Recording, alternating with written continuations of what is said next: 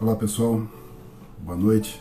Nós estamos aqui mais uma vez nos nossos 15 minutos, esse tempo para a gente refletir na palavra de Deus, aquilo que Deus tem colocado, tem acrescentado no nosso coração, para que a nossa jornada seja uma jornada alinhada com aquilo que Ele tem para nós, aquilo que Ele prepara para nós.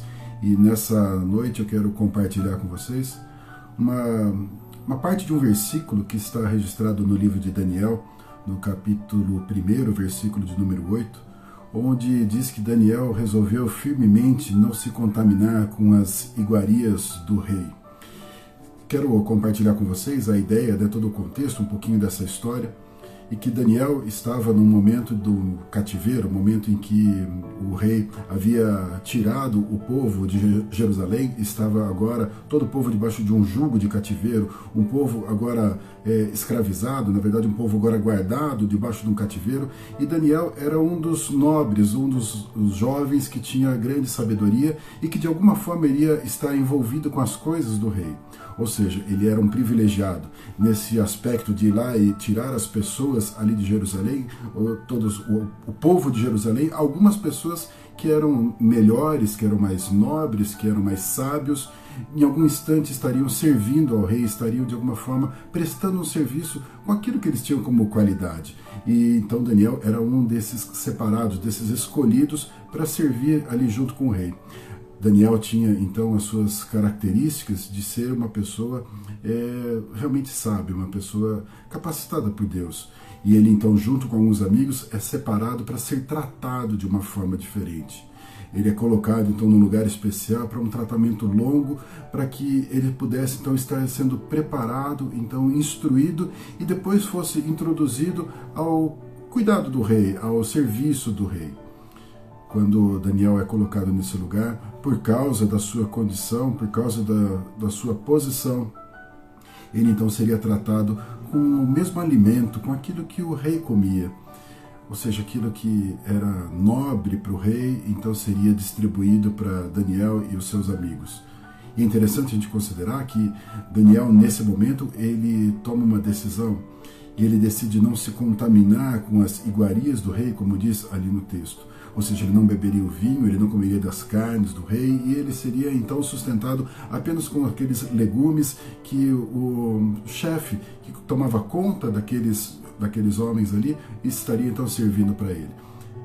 A decisão dele era uma decisão então de não se contaminar, isso que eu quero compartilhar com vocês. Porque não significa que em si a bebida ou a comida ela era ruim, mas o que ela representava naquele momento, então para Daniel, era um símbolo de contaminação. Aquela comida, aquela bebida representava ele estar alinhado totalmente com o rei, ele estar junto com o rei, ele estar participando daquilo que o rei participava. Ao estar cedendo a essa participação, ele estaria de certa forma sendo envolvido por estas coisas. Eram coisas boas, eram coisas nobres, eram coisas gostosas, eram coisas saborosas para se comer, mas ele decide não se contaminar. Naquela conversa que ele tem então com o chefe que tomava conta daqueles prisioneiros, ele diz para ele: Olha, faça um teste. Se existe alguma preocupação em relação à minha saúde, faça um teste e veja se no tempo que eu vou me abster de todas essas coisas, eu não vou estar mais saudável. E realmente assim acontece ele faz um tempo de abstenção e ele não come as das iguarias do rei e ele se apresenta então mais saudável do que todos os outros prisioneiros. E isso então é um testemunho para aquele homem, para aquele guarda que estava ali, entendendo que Deus estava cuidando dele de alguma forma.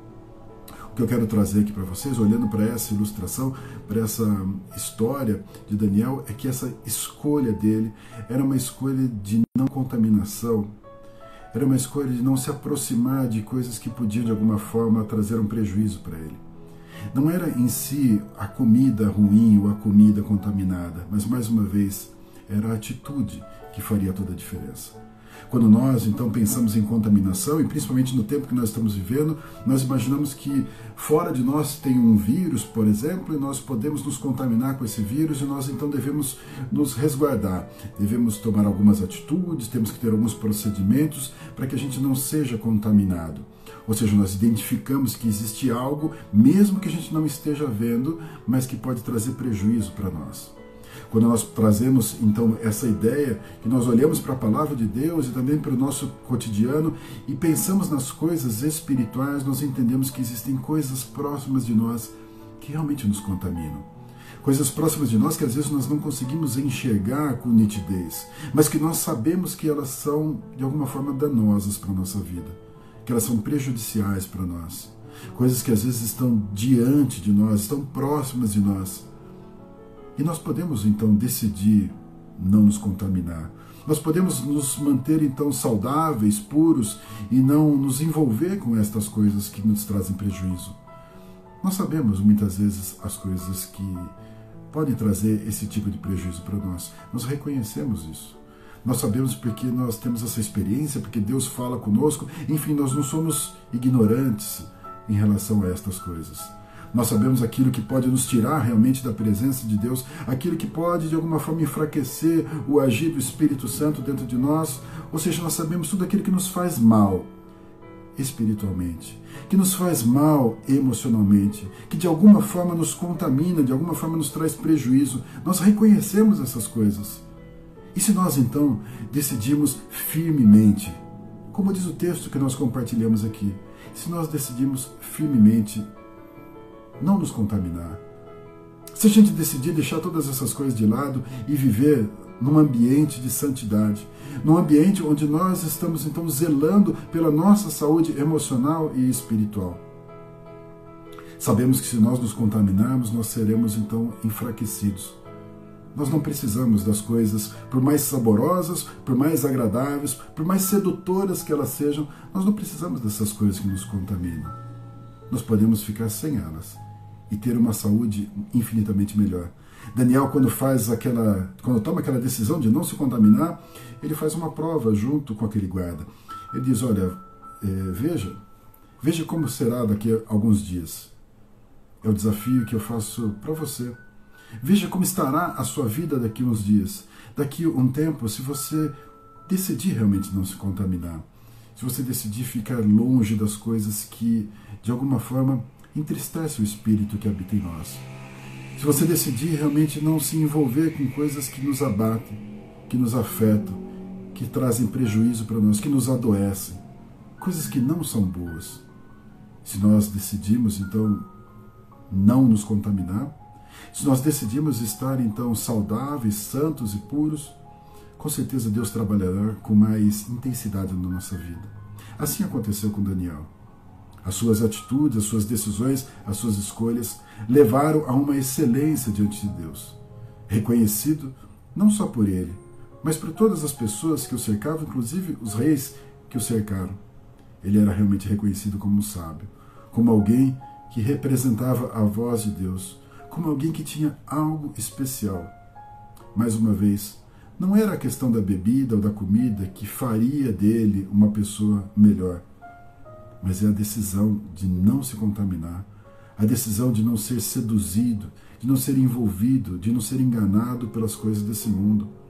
Essa é a nossa decisão, essa é a nossa escolha. Se somos, se somos santos, separados, então nós podemos não nos contaminar. Se nós decidimos, se nós escolhemos, viveremos de uma forma melhor, mais saudável, mais pura. Faça um teste. Avalie a sua vida. Deixa Deus purificar a sua vida. Deixa Deus fortalecer você com aquilo que Ele tem, que é o melhor. Permita Deus fazer essa obra na sua vida. Permita Ele cuidar de você nessa intensidade. Decida firmemente não se contaminar. Amém? Quero orar por você, orar pela sua casa, pela sua família. Feche seus olhos. Senhor Deus, Sou grato, Pai, por todo o cuidado do Senhor com as nossas vidas. O Senhor colocou dentro de nós o Teu Santo Espírito com poder para transformar totalmente a nossa história.